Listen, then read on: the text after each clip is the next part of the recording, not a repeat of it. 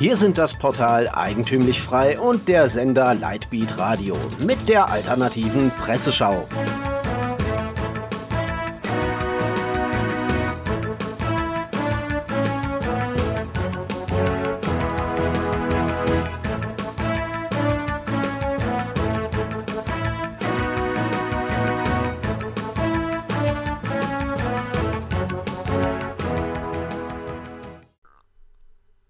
Sie hören die alternative Presseschau.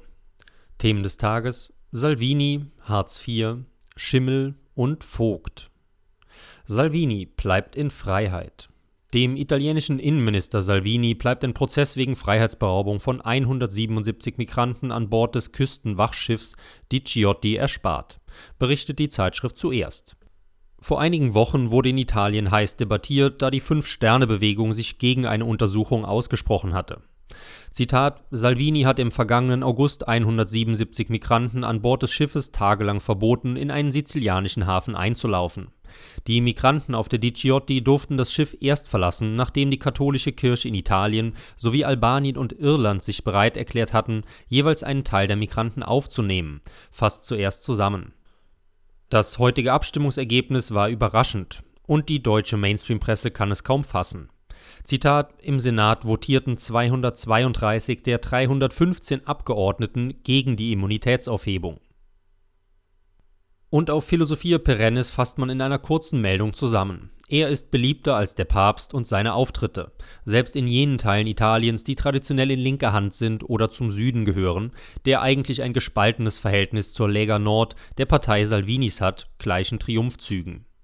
Matteo Salvini, Laut einer aktuellen Umfrage des Meinungsforschungsinstitut Ipsos kommt Salvinis Lega auf ein Rekordhoch von 33,8 Prozent. Die Verdopplung der Stimmen wohlgemerkt nach einem Jahr Amtszeit. Ein historischer Wert, der vergleichbare Zahlen sucht. Hartz IV. Subventionen für Ausländer. Die junge Freiheit wirft einen ungeschönten Blick auf die Zahlen der Hartz-IV-Empfänger. Zitat: Die Zahl der Hartz-IV-Empfänger aus Rumänien und Bulgarien hat sich in den vergangenen Jahren mehr als verdreifacht. Laut Daten der Bundesagentur für Arbeit stieg sie von 45.000 seit Beginn der Arbeitnehmerfreizügigkeit im Jahr 2013 auf 150.000 Personen im November 2018.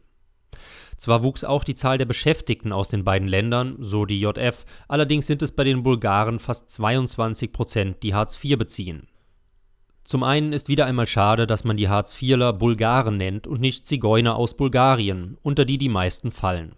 Zum anderen vermisst man auch in den alternativen Medien die Gesamtzahl der ausländischen Hartz-IV-Empfänger. Gelegentlich bringen Portale und Zeitschriften Berichte, dass über die Hälfte der Hartz-IV-Empfänger ausländische Wurzeln haben. In Deutschland haben derzeit 23 Prozent der Einwohner einen Migrationshintergrund. Sie sind dadurch bei Hartz-IVlern um das Doppelte überrepräsentiert. Schimmel. Gekonntes Flügelspiel. Die Achse des Guten berichtete vor genau einem Jahr über den ehemaligen Botschafter in Pretoria, Südafrika. Heute wird der Staatssekretär des Auswärtigen Amtes Walter Lindner aus seinem Amt verabschiedet. Der gelernte Flötist, Gitarrist, Pianist und Sozialdemokrat kann sich nun als Pensionär seiner eigentlichen Passion widmen, der Musik, berichtet Uwe Schulz, ein Abgeordneter der AfD, auf Facebook. Was war passiert? Die Achse klärte im April 2018 auf. Für die Residenz der deutschen Botschaft in Pretoria wurde im Jahr 2015 ein neuer Konzertflügel zu einem Preis von 52.767 Euro und einem Cent angeschafft.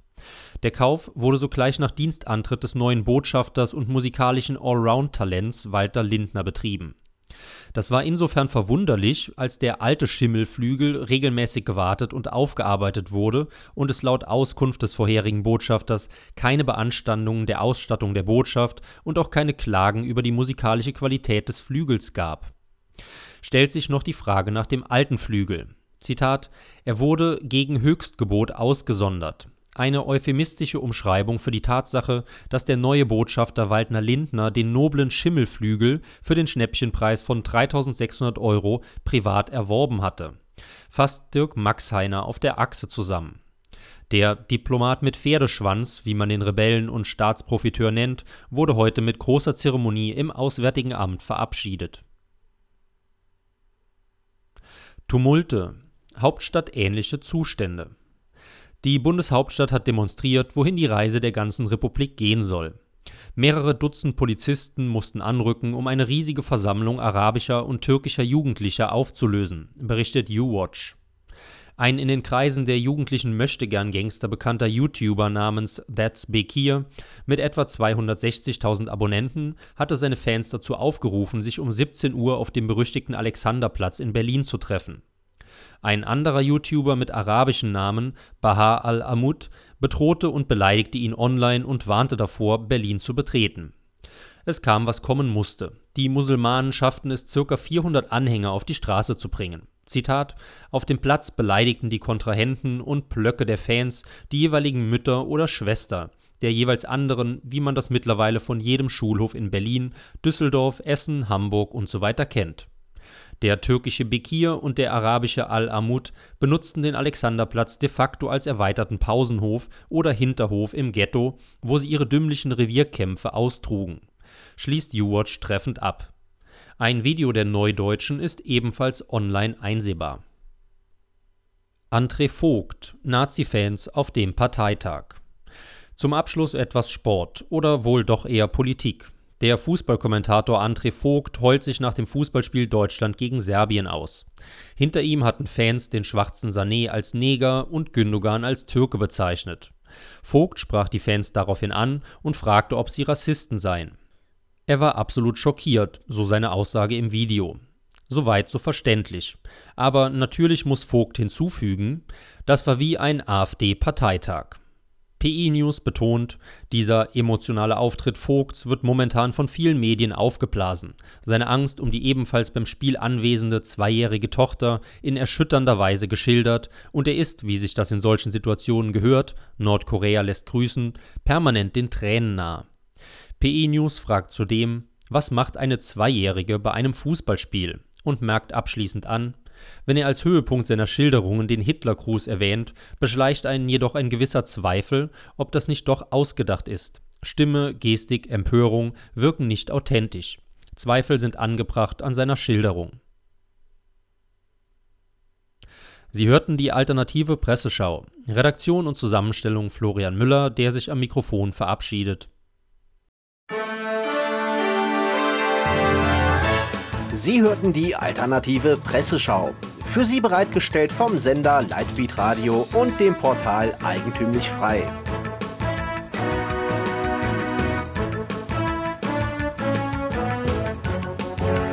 Bitte unterstützen Sie unsere alternative Medienarbeit durch eine Spende auf lightbeatradio.de oder durch ein Abonnement von Eigentümlich Frei über efmagazin.de helfen Sie uns, die frohe Botschaft auf vielen weiteren Podcasts zu verbreiten. Kein Fußbreit den neosozialistischen Ausbeutern à la Couleur. Mehr Freiheit.